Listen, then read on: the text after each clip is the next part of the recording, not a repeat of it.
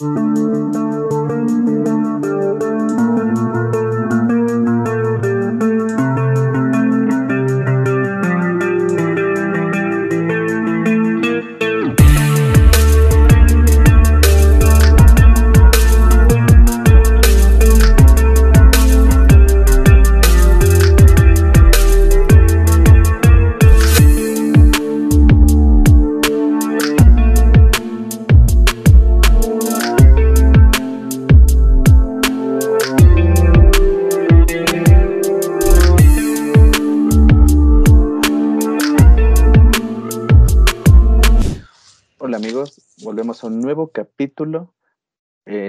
programa Los Psicotropos Podcast. Aquí acompañándonos como siempre, Manu, ¿Qué onda? qué ganas, ¿no? Este, el Fercho ¿Qué onda? y su No servilleta. extraigo sueño, güey. Ese cabrón sí se pasa de. Qué, qué bueno que les dé risa a ustedes, pero yo sí tengo sueño. Yo también tengo sueño, güey. ¿En Bueno, Ah, qué yo que. ¿Eh? Yo pensé que era chiste. Nah, todos tenemos sueño aquí. Ah, sí. Claro que sí, sí. Sueño y sueños. Ajá. Sí, sí, sí. Pues bueno, amigos. Este, hoy empezaremos un nuevo tema. Hoy va a tocar hablar un poco de esto de las tribus urbanas. Ah, muy bien. Antes que empecemos a tocar tal cual el tema de las tribus, quisiera empezar eh, por esto de mm, el tema de personalidad, identificación, cómo nos relacionamos, qué tanto ponemos de nosotros realmente y, o del otro para formarnos y llegar tal vez a ese punto de las tribus. Eh, ¿Alguno quisiera dar una idea con lo que acabo de dar de introducción? No. Gracias. No, yo tampoco. No güey. Siguiente pregunta. No, no, no, pues. Mira, yo, yo quiero decir algo A porque seguro aquí le va a llamar la atención a- al Fer. Apenas estaba leyendo un poco sobre la parte de Lacan que hablaba del estadio del espejo y me acordé de lo que una vez habíamos leído sobre eh, la imagen especular que se refiere, más bien que se hace a través de las redes sociales. Entonces, esto pues llevado a, lo del tema o lo que empiezo a entender, tendría que ver con cómo uno se puede ver a través de los demás, en ese sentido a través de las redes sociales, y se le devuelve una imagen del ideal que se podría llegar a seguir. Y eso es con lo que empezaría. Empezó fuerte. eh. O sea, Sí, empezó sí, con sí. Lacan, ¿eh? Sí, no vamos a negar nada ahí. Sí, ver, pues. justo. ¿no? Claro, güey. Hijo de su. Soberbio. Échale, échale la carta de trampa, actívala, a ver. Carta de trampa. Güey. Ajá.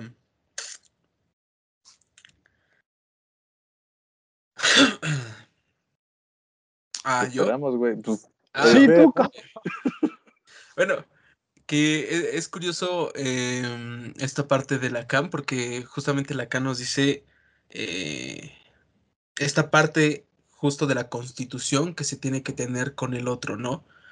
Eh, recuerdo que él decía algo así como de que a partir del deseo del otro nos va a permitir el paso de nuestro imaginario para poder lograr como esto simbólico que nos va a venir a marcar, ¿no?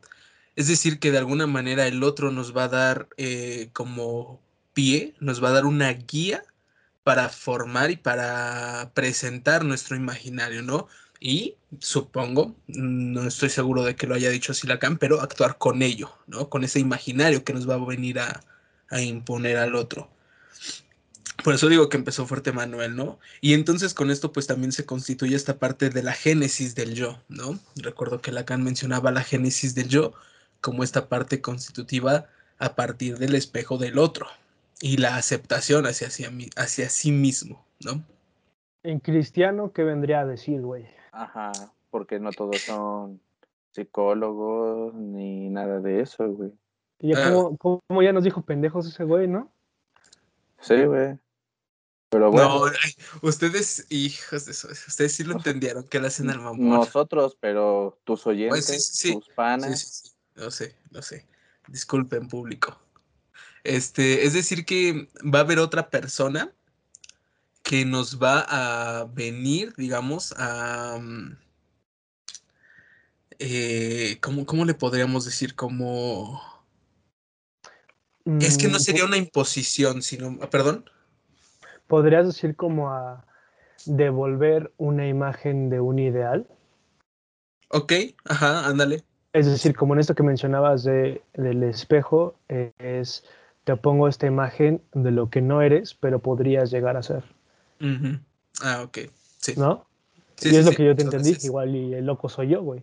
No, no, no, sí, sí, estás bien, estás bien. No. O sea, sí estás loco, pero sí estás bien también. Ah, bueno, está bien. qué grado de locura, ¿no? También. Sí, sí, sí, sí, exacto. Muy bien, muy muchas bien, gracias por la explicación. muy bien. Muy bien, ok. Pues bueno, pues parte de esto también lo toma la psicología social, ¿no? De que todos somos eh, un objeto al cual debemos llenar, en parte, eh, con todo lo que nos rodea. ¿A ¿Qué me refiero con esto? Que al final somos como una esponja. Acabamos absorbiendo todo lo que no, se nos va dando y al final nosotros decidimos con qué quedarnos y con qué no. En- entonces, esto podría ser un empezar también como tu creación de personalidad y de cómo te vas a ir formando. Claro, eh, pasando como esto de las redes que comentaba Manu en algún punto, esto tal vez podrías verlo como ya un poco más grande, tal vez, digo, ya hay niños que ya usan las redes como desde los 6, 7, entonces también podrían empezar como desde ahí, también empezar otro tipo de em, actitudes y aptitudes que también lo hagan pertenecer a cierto tipo de grupos, ¿no? Em, eh, no sé, ¿tú crees que, bueno, más bien creen que hay otra manera de ir creando tu forma de ser, aparte de, de que la gente o como dicen el deseo del otro te pertenezca o te haga ser perteneciente a él?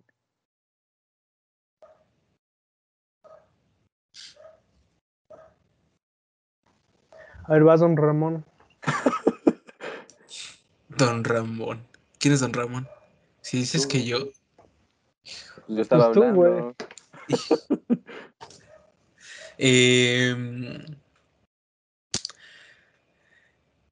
si no mal recuerdo, es em, Emily Durkheim que nos habla de los hechos sociales. Corríjanme si no. Hoy venimos bien acá, ¿eh? Oh, Ah. La madre, No. nivel, güey. Los Aquí ridículo. siempre ha habido nivel y lo sabemos. no mames. Entre los tres, entre los tres. Ajá, Oh, nos dijo pinches gatos, ¿no? sí. ¿Qué te digo? Pinches mugrosos. Aquí Ah, me humildemente. acordé. Ah, No, no me acordé porque dijiste mugroso, pero me acordé de Pichón Rivier. ¿De quién? Sí, no, no, no vaya a ser. Ajá, ¿se acuerdan de Pichón Rivier cuando lo vimos? Que no, eh, era algo acerca de los roles, ¿no? Que seguíamos determinados roles que nos iban imponiendo a partir de los sucesos sociales. También me acordé por lo de Durkheim, ¿no? Los hechos sociales. Y con esto también lo uno con Albert Bandura, ¿no? Que nos decía que eh, muchas Ese veces... cabrón viene de lucido, güey, ¿no? Vale. Déjalo. Vamos a ver que se luzca. Nos quiere dejar en ridículo, güey. Déjalo. Yo iba a citar a Mafalda, güey. De Mafalda. Dale, güey, ya te interrumpo. Eh, eh, o sea, sobre Bandura que nos decía pues de el aprendizaje por imitación, ¿no? Entonces, pues también puede ser, o a mí se me imagina y yo pienso que también podría ser por esa parte eh, la adquisición de identificación, ¿no? Por parte de la imitación, a partir de pues lo que vivimos, o lo que se vive en diferentes extractos sociales, ¿no? A partir de la imitación del hecho social, del, del medio circundante, lo que se ve, pues se imita, ¿no? Y así se crea muchas veces también. Por lo menos es lo que yo pienso. Ahí humildemente. sí. Muy bien, muy bien. ¿Cómo lo ves, Manu? Bien, güey, no, creo que al, al doctor, pero todo chido. eh, de eso se me olvidó la pinche pregunta, güey. Bueno, o sea, si se puede, digamos, moldear la personalidad sin la presencia de un otro, es la pregunta. Mm, sí. Pues yo digo que en realidad, pues no. Mm, yo creo que hay modas o movimientos que buscan como ir en contra de lo establecido o de lo que antes se llamaba mainstream. Ustedes acordarán que durante un tiempo estuvo esta parte de los hipsters, que era como eh, ir en contra de todo lo que estaba, lo que era popular, todo lo underground, lo alternativo, etc. Show, que al final de cuentas fue irónicamente una de las principales modas este, en, en, algún momento. Entonces se volvieron lo que, como en Star Wars, se convirtieron en lo que juraron destruir. Entonces, este, yo creo que al final de cuentas, para sentirte, o sea, entrar en un grupo, eh, necesitas ver de un otro siempre. Y para moldear la personalidad también tendrías que compararte con lo que no eres a partir de ahí irlo como construyendo diques de lo que, con lo que sí te puedes identificar. Entonces, pues para responder como en una sola frase, yo digo que no, que no es posible. Si bien es cierto que sí tienes como de manera innata o por herencia algunas cosas que te pueden predisponer a cierto bagaje o cierta personalidad, pero pues de ahí en fuera para que sea em, reconocible o pueda entrar en la normalidad o algo que podamos conceptualizar y llamarle a un otro, o sea, para que lo podamos catalogar, forzosamente necesitas este, a un otro. Ok. Me acordé con esto de una película, no recuerdo bien el nombre, si es El Niño Salvaje. Mm. Justamente, ¿no? Realmente es un niño como... Salvaje. Pues sí, es que iba a compararlo con las películas infantiles de Disney. ¿Quién lo diría? digo que lo iba a, a, relacionar con una de las películas infantiles de Disney. No me acuerdo si era con. Mowgli, con el libro de la selva. Ándale. También podría ser con Tarzán, ¿no? Ajá. Porque los dos pues vinieron en la selva, por eso dije que lo iba a comparar. Pero bueno, nada más para que se les haga una idea a los oyentes de más o menos de por dónde va, ¿no? Pero este digo, de alguna manera con Rapunzel, güey. Ah, cabrón. Pero tú más también desde, ¿no? Bueno, ahorita te termino, eh, termina esa idea, pero también desde la parte del análisis un tanto psicológico, tiene que ver con el simbolismo de Rapunzel. Pero ahorita nos metemos esa idea. Tú dale. Ok, ok. Eh, pues bueno, la idea justamente es que aquí esto, en este niño, se ve en la película, eh, si no, ¿Es un hecho real? ¿Sí? ¿No? ¿El niño salvaje? Ajá. Sí, se supone que sí fue un Sí, sí fue real. En Francia, sí, no me recuerdo, ¿no? También. Algo así. Después lo llamaron Mauricio. Ah, gracias, güey. Pero bueno, el punto es culero. El que viene todo desmadrando a los demás es el fecho y me vienen a atacar a mí ahora. Pero bueno. Se ve la amistad. El punto aquí es que justamente eh, es este hecho donde el niño crece sin algún otro como tal, ¿no? Eh, un otro en, la figura humana y llega a, a crecer, a convertirse en, pues, en un ser salvaje tal cual, en un animal, porque no forma lazos ni de alguna otra manera con alguna persona.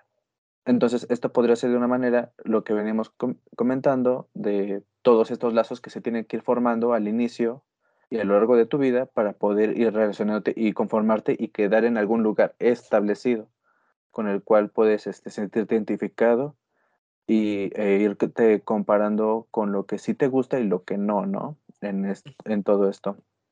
Eh, había un caso parecido también, creo que fue de los 80s, 90s también, no recuerdo muy bien el nombre del caso, donde era un señor que mantuvo a su hija encerrada por lo menos hasta los 12, 10, 12 años de edad en un cuarto, sin nada de, pues como por decir, con el más mínimo eh, entorno, o sea, no tenía juguetes, solo tenía un lugar donde recostarse, le daban comida por una bandeja, no había ventana, creo, si no es que estaba tapada.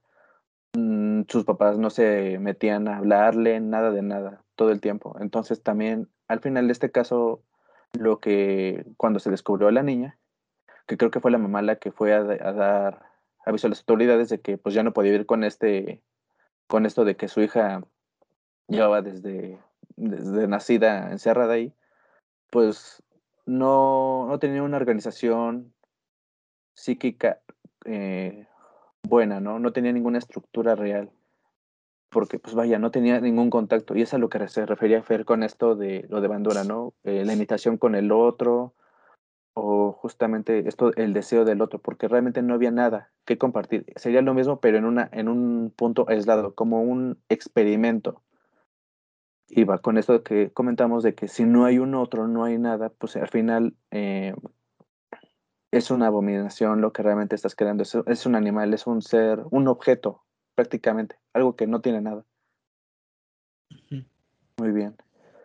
Que igual esto, lo que comentaban y lo que platicaba más o menos de, lo, de Rapunzel, un poco como mmm, lo a grandes rasgos la historia, pues es esta doncella que tiene el cabello largo y que pues nada más creo que tiene no recuerdo muy bien cómo era la historia original, la verdad es que me acuerdo más de la película de Disney que nunca he visto completa, pero era como que tenía muy poca relación con el exterior, ¿no? Y um, también se refiere a cómo la madurez permite que la mujer ya lograda o completa de alguna forma es la única capaz que puede establecer una relación eh, romántica con, con un hombre. En este sentido es esta misma interacción que uno tiene a través del otro que termina por gestar la madurez personal. Y también regresando y hilándolo un poco con lo del niño salvaje que mencionaban, eh, también tiene mucha conexión con lo que hablaba Rousseau sobre este caso, sobre que el hombre pues nace siendo bueno por naturaleza, después la sociedad lo corrompe y lo que se ha encontrado es que es más bien al contrario, más de la postura de Hobbes, que hablaba que el hombre más bien nace siendo vil y la sociedad lo obliga a como comportarse o colaborar. Y es lo que se ha encontrado en los últimos estudios sobre agresión, que los niños pequeños, los, bueno, las personas más agresivas son los niños de cuatro años, que después ya a de la interacción y de la eh, normalización, que podría poner eh, como Foucault, sería el medio por el, el que él aprende a relacionarse con el otro y cooperar. Y eso es lo que estaría gestando una personalidad madura.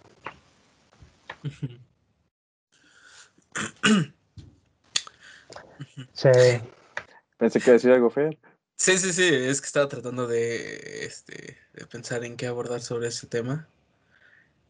Era algo, ah, también, este, bueno, sabemos que no fue Freud inicialmente quien propone esa idea, sino que la toma de otro autor, sobre que también justo se basa en esa ideología de Hobbes, en donde dice que los niños salen, bueno, no salen, más bien nacen este, siendo malos o agresivos y ya conforme van creciendo, pues es que se van este, estandarizando, ¿no? Bajo las normas sociales o cuestiones sociales.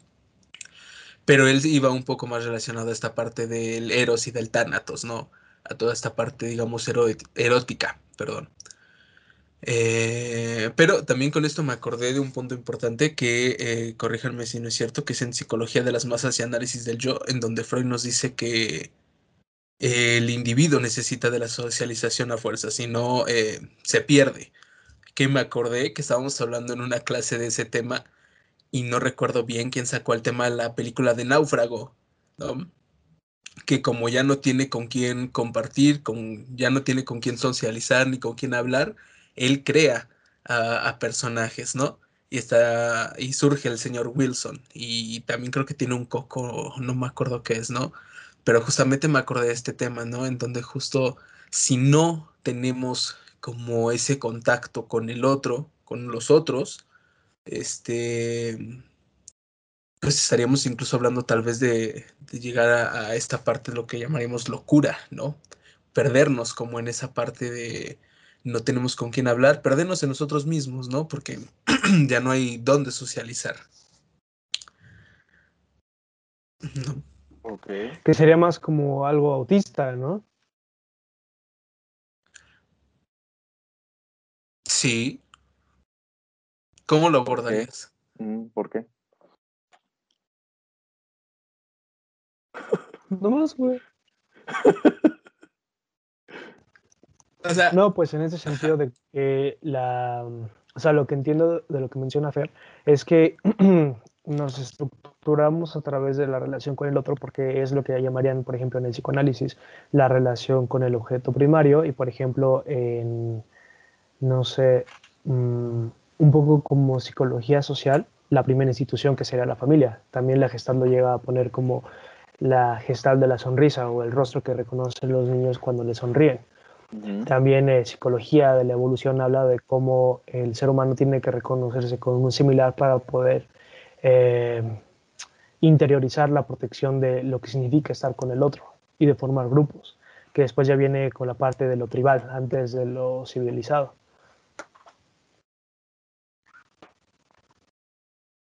Muy bien, vamos a darle una estrellita a mano por un buen comentario. Está madre, güey. No se puede hablar serio. No, güey, pues es que va, está bien. Nadie, nadie está negando tu comentario. Te estoy dando una estrellita por tu esfuerzo y tu buen desempeño. No a Frecho no le ha tocado a uno, güey. A Frecho, a pesar de que nos está humillando desde hace rato, no le he dado ninguna estrellita, güey. no los estoy humillando, ustedes ya también. Se volvió loco con los autores, güey. Oye, pero ah, una cosa, ¿lo de el, autismo fue en broma o fue neta? No, en serio, güey. Ah, es que no supe cómo tomarlo porque pues puede ser gracioso, puede tomar ese esa forma chistosa. Sí, hay que, hay que reírnos del autismo, ¿no? No, no hay que reírnos del autismo, sino más bien de cómo lo abordamos. No, sí, güey, o sea, fue, fue neta. Sí, sí, sí, y creo que es buen abordaje, ¿no? Porque justo queda. Sí, para ponerlo como en términos más em, comunes, como esta retirada del interés o el aprecio del exterior y volverlo al interior. Ahora que lo pienso, no recuerdo que tuviera un coco, nada más recuerdo el señor Wilson. ¿En serio? ¿No hay ningún coco? Estoy seguro que no, nada más era el señor Wilson, porque le pintaba la carita. Yo recuerdo un coco y al señor Wilson, no sé por qué. Yo nunca he visto esa película. Muy bien, qué bueno. Entonces no la vamos a tocar más ahorita. Pues bueno, continuando un poco, ya dejando un poco más esto de... Dejando el desmadre. Ajá. Tengo, justamente les comentaba hace un momento que traía una imagen, una frase. Ajá quisiera compartirla y ahorita me comentan qué piensan de ella. ¿Les parece? No, gracias. Ah, ok. De todas maneras lo voy a hacer y me van a... ¿En tiempos de guerra? ¿Es esa, güey? No, no, no. Ah, eh, perdón. Esa es la que vamos a hacer para cerrar el día de hoy. Ah, ah. Bueno, bueno. Eh, dice, no estoy seguro de que yo exista. En realidad, soy todos los autores que he leído, toda la gente que he conocido, todas las mujeres que he amado, todas las ciudades que he visitado, todos mis antepasados. De Jorge Luis Borges. Jorge. Como sea, como sea. Si dice mal mi apellido, ¿por qué no puede ser mal el apellido de los demás? Está muy buena Ese güey vino a mi bautizo, güey. Fue quien te sumergió, ¿no? en el agua bendita. No, ese, no, él dio el, el bolo. él dio el bolo. Muy bien. ¿Qué piensan de esto con lo que estamos hablando? No te pases. Pero muy buena frase, ¿no? Ajá. Aparte de eso. Pues sí, o sea, es como, creo que también lo mencionaba Nietzsche en alguna parte sobre el cómo somos eh, una parte constitutiva de los recuerdos. Sobre, bueno, cuando habla en esta parte del olvido y demás, creo que lo menciona en eh, Más allá del bien. ¿Sí es ese, no? No sé. No me acuerdo, ¿eh? Bueno. Chiste es que sí está chida la frase, güey. Ah, no, pues gracias. Pero, por ejemplo, ¿cómo lo relacionas ahora con lo de las tribus y así? Primero, antes, eh, con esto, como dije, de la identificación, ¿no? Ya fuiste armando con respecto a lo que contamos, la personalidad, tus gustos, lo que eres, parte de tu forma de crecimiento. Entonces, eh, nosotros en algún punto sabemos que eh, parte de la adolescencia empiezan a cambiar tus gustos, eh, que sentirte identificado con ciertos grupos sociales. Y en este punto podríamos eh, querer integrarnos y pertenecer a un grupo tal cual. A esto podríamos empezar a llamarlos eh, tribus urbanas, lo cual nos da apertura al tema principal, que de qué van las tribus urbanas y por qué queremos pertenecer a ellas. Ok. Que hasta el mismo nombre lo dice, ¿no? Esta parte de tribu, como que recuerda a, lo tribal todavía, como a esta parte del cacique, al chamán y todo eso. Como muy sugerente. Sí, sí, sí. De hecho. Hasta esa lección de palabra, no sé a ustedes qué les suena. Tribu. Como tu grupito, pequeño grupo. Como esto que llegan a decirle como en las películas, ¿no? Familia porque te sientes pertenecido en ellos, que te sientes en ese lazo familiar ya que tú elegiste. Mm. Buen punto, ¿no? Lo del lazo, me gustó eso, lo del lazo.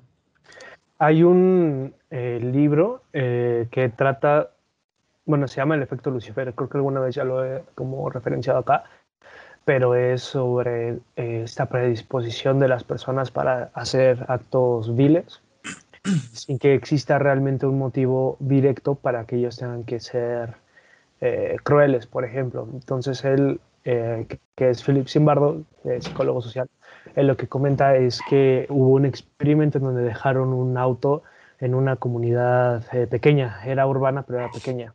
Y creo que el otro lo dejaron como en Nueva York, que es pues mucho más grande.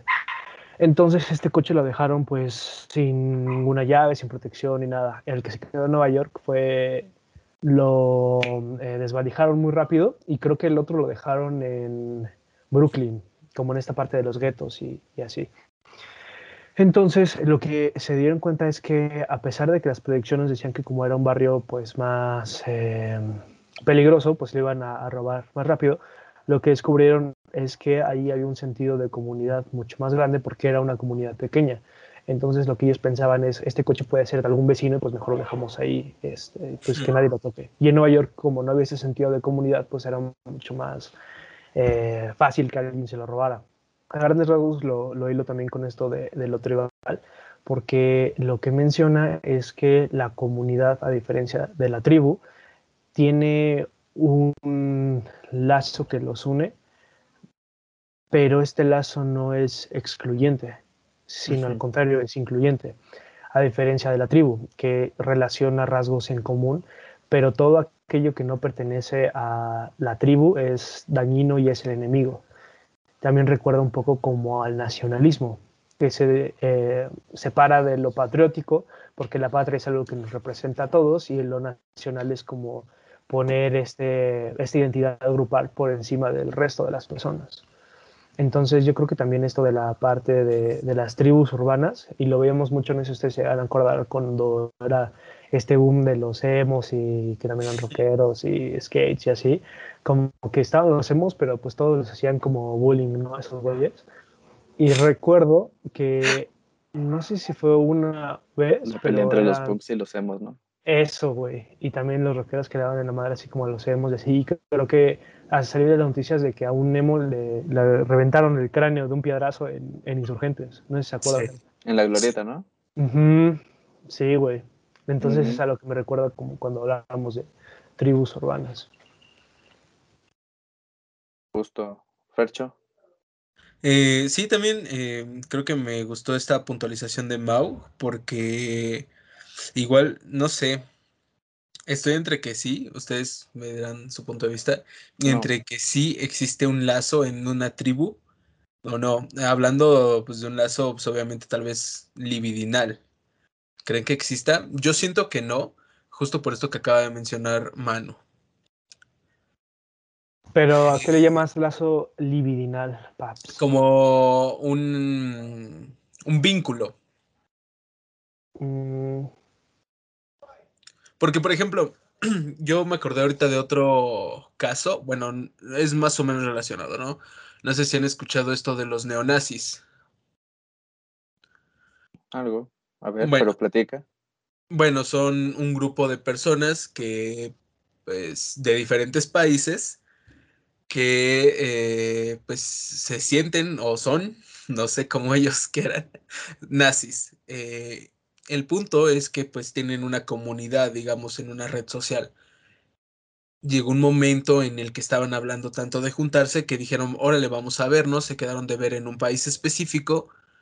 Estoy hablando neonazis de todo el mundo, o sea, había neonazis mexicanos, neonazis peruanos, eh, argentinos, o sea, latinos en general y de todo el mundo. Se quedaron de ver en algún punto y supuestamente justo los unía esta parte de ser neonazis, ¿no? De todavía tener como esa constitución de nazi.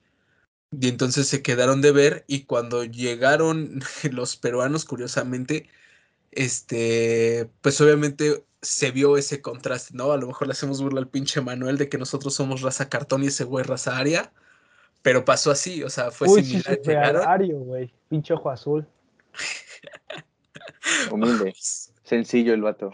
Sí, humilde. Mm, uno que es color mole, ¿no? Color cartón Sí. mojado.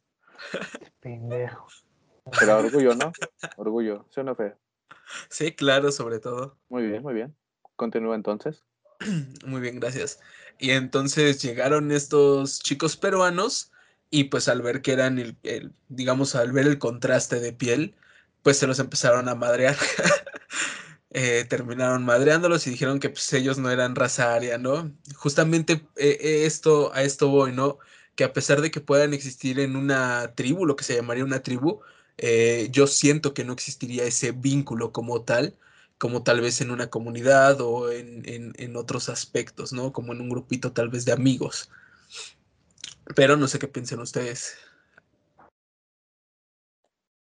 Por ese lado, como dije, yo no considero que tienen un lazo en el sentido de que, bueno, si es un grupo tal vez como conocido, eh, como dices, como de amigos, tal vez, entonces sí puede ser como un lazo o un vínculo muy cercano, porque ya, ya hay un lazo, algo que, que pasa esos límites de lo que están comentando, ¿no? Porque incluso hay subgrupos en los mismos. Entonces ahí podría entrar dentro de esos vínculos o ese o esa relación más próxima que uh, como toda la comunidad. Y pues bueno, ya de fuera, pues tal vez sí, solo sean como unas semejanzas, ciertas características que se unan, pero no sean como al 100. Porque como sabemos, al final nadie es igual, todos tienen gustos, preferencias muy diferentes. Inclusive podemos empezar como por nosotros, ¿no? Los tres nos gusta cierto tipo de géneros de música, eh, ciertos tipos de humor en este sentido también. eh, no sé, o sea, compartimos bastantes cosas y al final podríamos decir que somos pertenecientes a, una tribu en algún punto, pero lo que nos une a nosotros tres ya es un vínculo, porque ya somos pertenecientes a otro subgrupo de eso. Claro, claro. Sí. Manu, ¿algo que decir ante eso? ¿Ante el neonazi de tu primo? Sí, ese güey fue el que se madreó a los peruanos, ¿eh? no creo que hayan estado más morenos que yo, güey, te lo aseguro. Sí, güey, no Ahora todos son morenos. Cálmate. Pues yo digo que sí hay un lazo. Es que hay que también mm, poder especificar a qué nos referimos con un lazo o con un vínculo. Para mí el lazo o el vínculo quizá no es fraternal en el sentido de que no hay una auténtica preocupación por el otro. No somos amigos y no se preocupa por nosotros. Sí, pero también, este, eh, o sea, el hecho de que haya un sentido de conexión racial o de superioridad racial, por ejemplo, en este lado de los neonazis, también eh, pone en juego un elemento en el que los demás se pueden identificar. Pero aquí también entramos en lo que les mencionaba, que la tribu, o en este sentido en el que me gustaría manejarlo, es mucho más hermético y representa que nosotros somos, o sea, es como la superioridad de la, perdón, de la identidad grupal sobre la identidad individual. Entonces ya no solamente soy, eh, no sé, un estudiante, sino ahora soy un estudiante blanco o un estudiante negro. Por ejemplo, lo que pasaba en, la, en Ruanda, cuando fue lo de la matanza de los Hutus y de los Tutsis. Entonces, a pesar de que ellos eran literalmente vecinos, hubo cierta identificación con una característica grupal más que con una de comunidad. Entonces, eh, por eso les comentaba que me llamaba la atención inclusive el hecho de la misma palabra, de lo de las tribus urbanas, esta palabra de tribu, porque ahora mismo quizá ya no está tan vigente ese término, sino más bien ahora, y creo que podremos ponerlo de esa forma, o así yo lo pondría, los grandes herederos de esa tribu urbana vendrían a ser, por ejemplo, los movimientos del feminismo o del veganismo, inclusive algunas corrientes como de derecha, eh, los libertarios, que tienen que ver más con cuestiones quizá un poco políticas que lo que nosotros podríamos haber eh, mencionado antes, o lo que mencionaba Mao de, de los gustos musicales, o inclusive identificarte con una moda o una forma de vestir. Y esto creo que tiene que ver un poco con la apertura de la aldea digital en las redes sociales. Antes yo creo que dependíamos mucho más de la apariencia física, del parecer un rockero, un emo, un punk o un skate, porque tenías que salir y presentarte a un otro y la misma expresión corporal era parte de esa identidad. Ahora se ha acentuado el papel de las redes sociales y ahora lo que vale más es el cómo opinas. Entonces, y es eh, nada más por poner un ejemplo, el hecho de identificarte como una feminista y adoptar ciertas eh, ideas es como este sucesor de lo que yo pondría que era antes la moda de los emos, por ejemplo.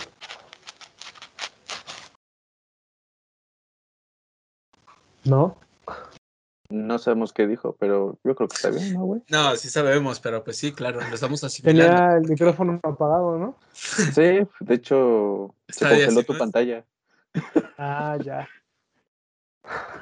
Pero yo me veía feliz ya de lo que contaba, ¿no? Sí, sí, sí. Y nadie te quería interrumpir. Ah, gracias. Sí, exacto. No, sí, justo, más bien yo estaba asimilando esta postura porque eh, es interesante, no lo había pensado así, ¿no? Y sí, cierto, viene a cubrir como esa parte que antes lo veíamos justo con, con las tribus, con los skates, con el rock, con el rockero, con el punk, con el dark, ¿no? era más perteneciente a, eso. El Pedro, ¿no? Justo estaba pensando en él.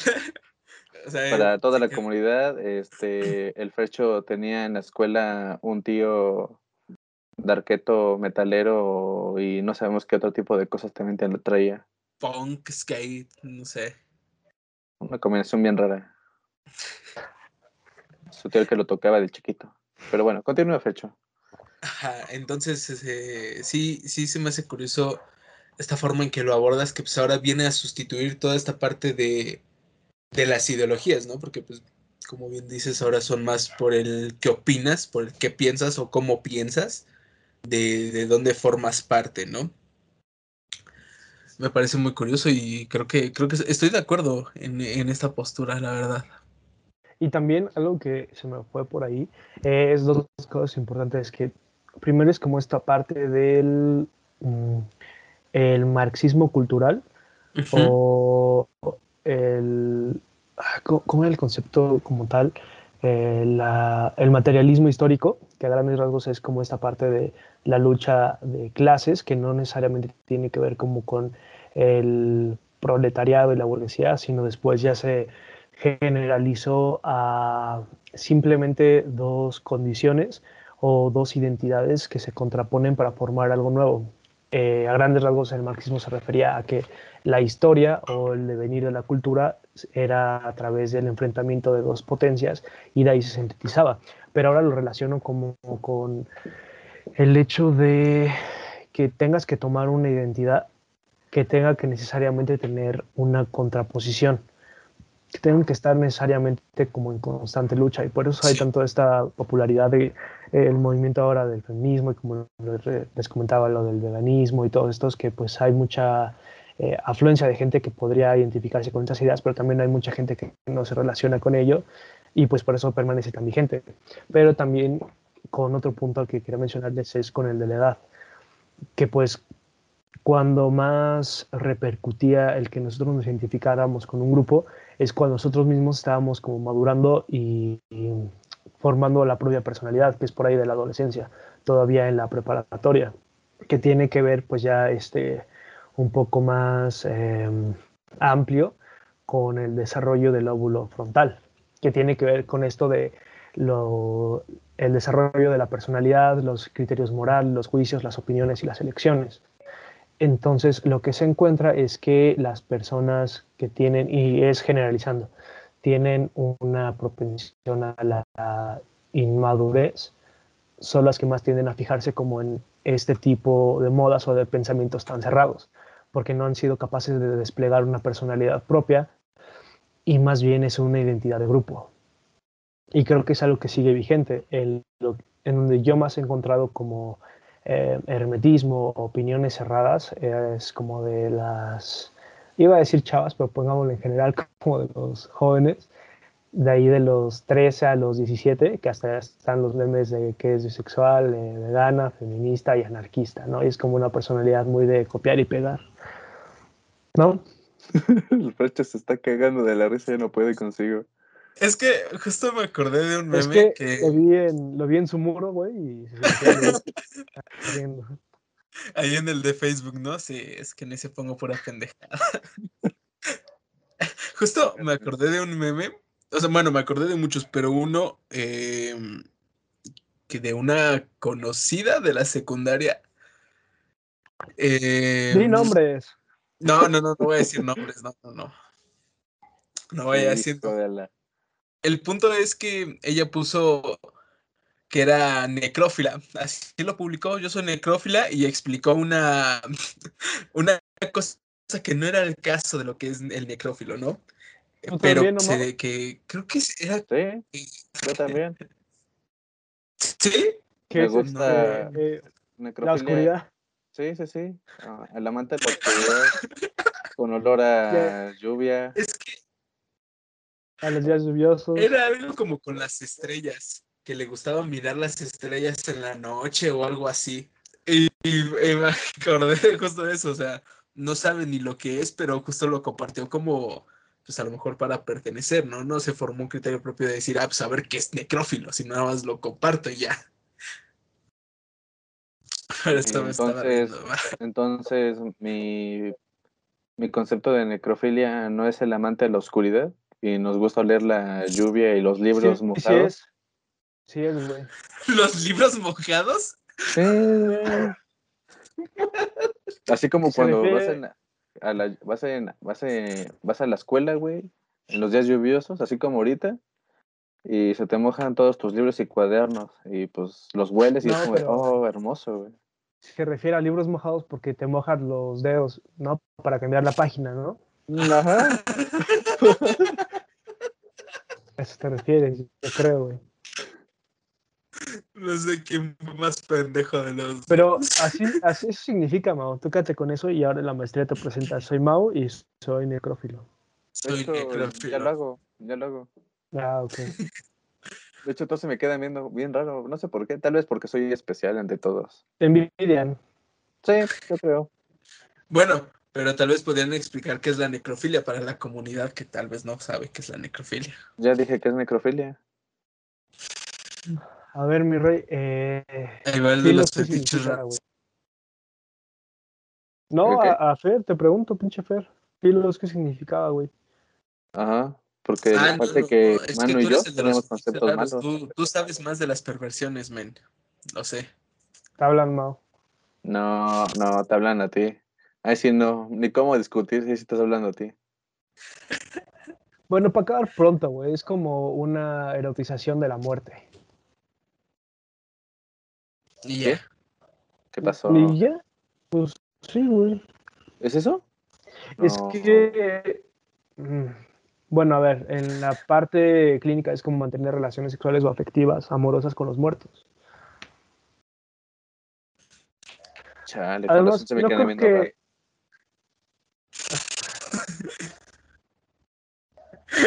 Pero entonces sí lo eres, de todas formas, ¿no, Mo? Ah, pero dejé de hacerlo cuando dejé de tra- trabajar en la morgue. Cuando te salieron ronchas, ¿no, güey? Sí. De hecho, en una de esas tuve una noche de pijamadas con todos los cuerpos que tenía que revisar. Pedimos pizza y vimos este una serie. Muy buena, por cierto. ¿De qué de tu primo? Sí, sí, sí. ¿De qué será tu primo? Está malito, güey. Una pijamada, güey. Una pijamada. Ah, bueno, tal vez no me ofende tanto, porque en una de esas este, llegó una que estaba apenas atropellada y toda estaba calentita. Y recuerdo los Sí, sabios consejos, los sabios consejos de mi tutor de ahí, que decía, chingate antes de que se enfríe el cuerpo. No seas güey. sujeto.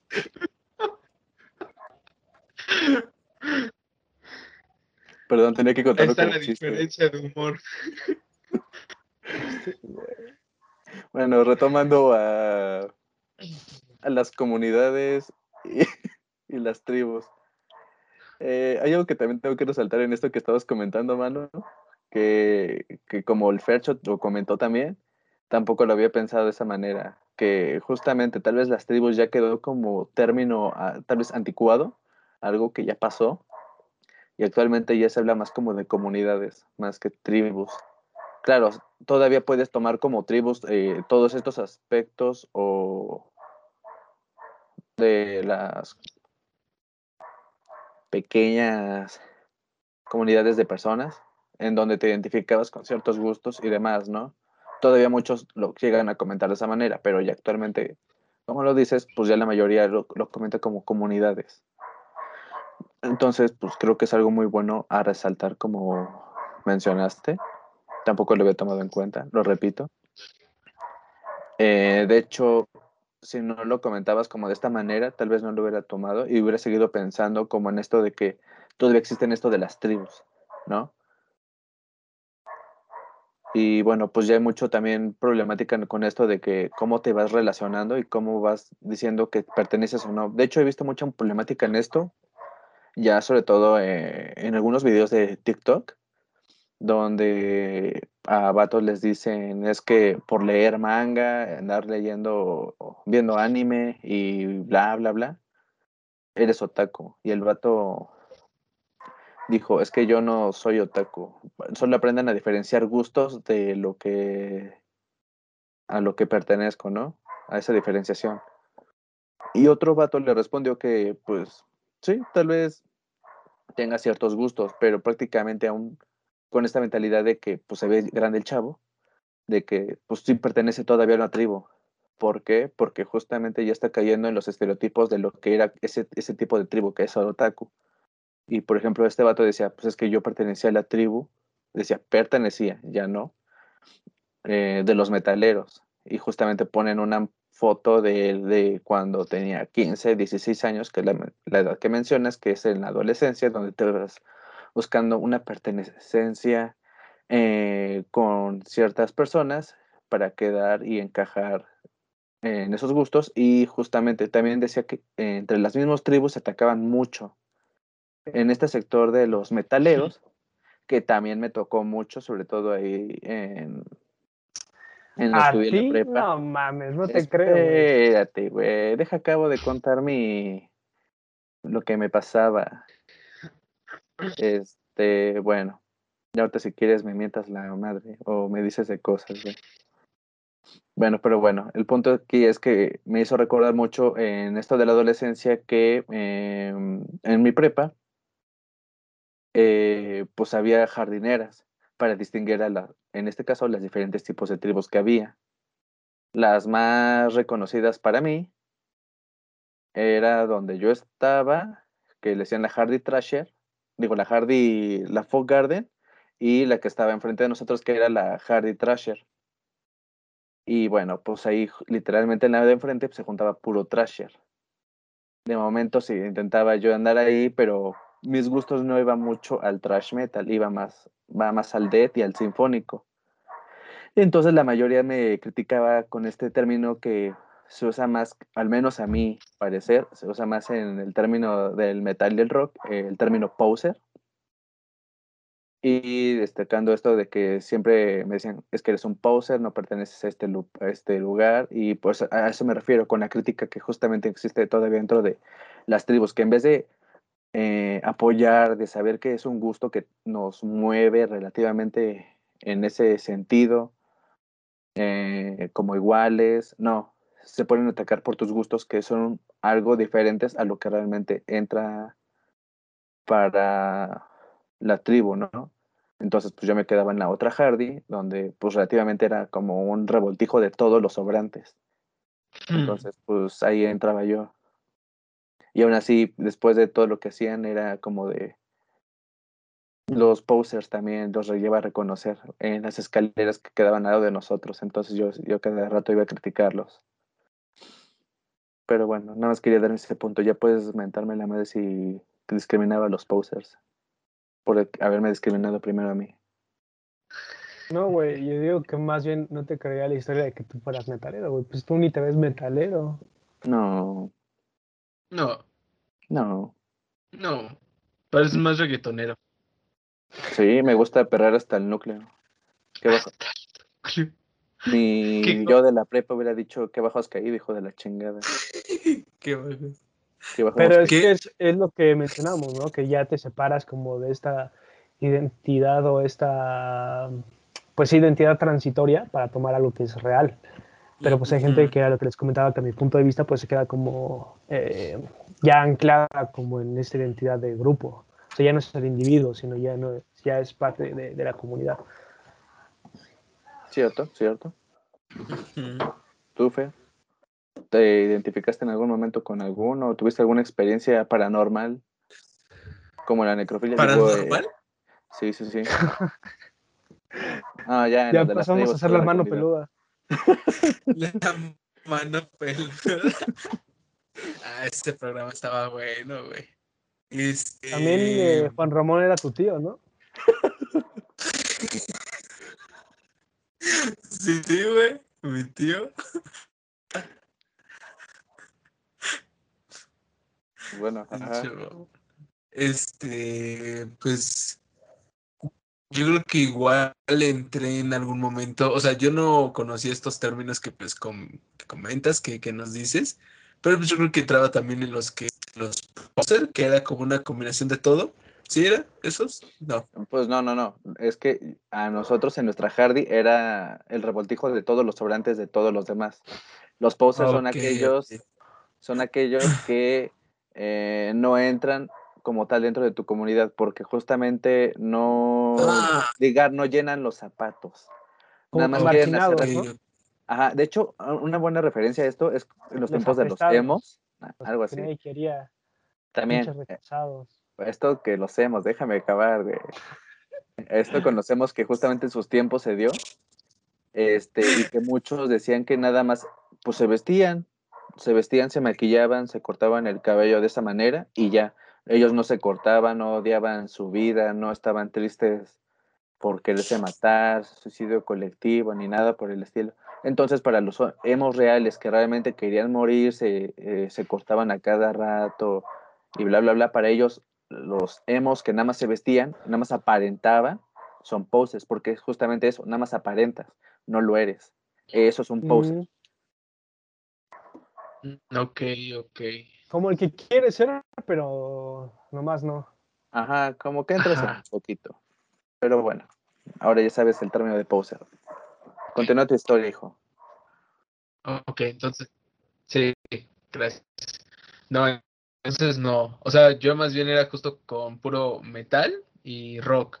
O sea, lo que más escuchaba en ese momento pues era Linkin Park, eh, algunas de Limp Bizkit, eh, Metallica, obviamente, Megadeth. Entonces, pues se iba con, con los que más o menos tenían esos gustos. De alguna manera, ese era mi, mi, mi grupo. Ah, bueno. ¿Y tú, Manu? Pues no, que yo recuerde, ¿no? En algún momento era como, me gustaba, por ejemplo, cómo se vestían los rockeros y los emos, pero porque yo veía mucho a Guns N' Roses, o sea, los videos y todo eso, y pues me acordaba mucho de Axel Rose, entonces él se acordaba, no sé, como esos pantalones entubados, y a veces las camisas como negras y así, y me gustaba ese estilo, pero como que yo no lo tenía muy bien este, diferenciado, que era un emo o un rockero, o sea, después ya la preparatoria y así, pues ya más o menos como que intenté tomar ciertas cosas, pero pues nunca me sentí como identificado, como de sí, esta es mi banda y así, sino más bien yo era de grupos pequeños o pues nada más hablarme con, con algunos. Yo creo que más bien siempre me junté como con los que echaban desmadre y así, que era no entrar a clases y el diario y toda esa parte, pero que llegara a nivel de tribu, pues creo que no, nunca. Creo que no. Está bien. De hecho, otra parte de esto, de la diferencia de las tribus y subtribus que todavía se llegaba a tocar, era esto, ¿no? Eh, en un punto sentirte perteneciente, en las características o gustos, pero no sentirte identificado completamente, porque todavía tenías como esta eh, ideología de no sentirte como completo. la individualidad, ¿no? Ajá. En pocas palabras. Bueno. No sé si quieren comentar otra cosa aparte de esto. O quieren iniciar a este cabrón. O quieren ir cerrando. Este. um, pues no, yo creo que yo no. Sí, no, yo tampoco. Ah, muy bien. Pues entonces, Fercho, continúa tu exposición de media hora, por favor. Te escuchamos. Claro, claro, claro. Pues bueno, pues creo que con esto podríamos ir concluyendo. De la manera en que sabemos que Fercho dice que era un poser. A mí me decían poser. Y luego, sí, y luego yo decía a los demás que eran posers. Y luego decían que eras el callado del salón, el otaku. Ah, pero eso fue en la universidad. Todo, Sí. Esto no acepto que sea un otaku. Pero es que igual eso que mencionabas, ¿no? Que otakus todavía como que es algo más de, de nuestro tiempo, podría decir. Como que antes, y yo creo que te acuerdas, luego que también tú, Fer, pero Mau, que antes si mencionabas que te gustaban, por ejemplo, los videojuegos de la prepa o el anime, como que eras más como el rarito, ¿no? Como que nadie te pelaba y así.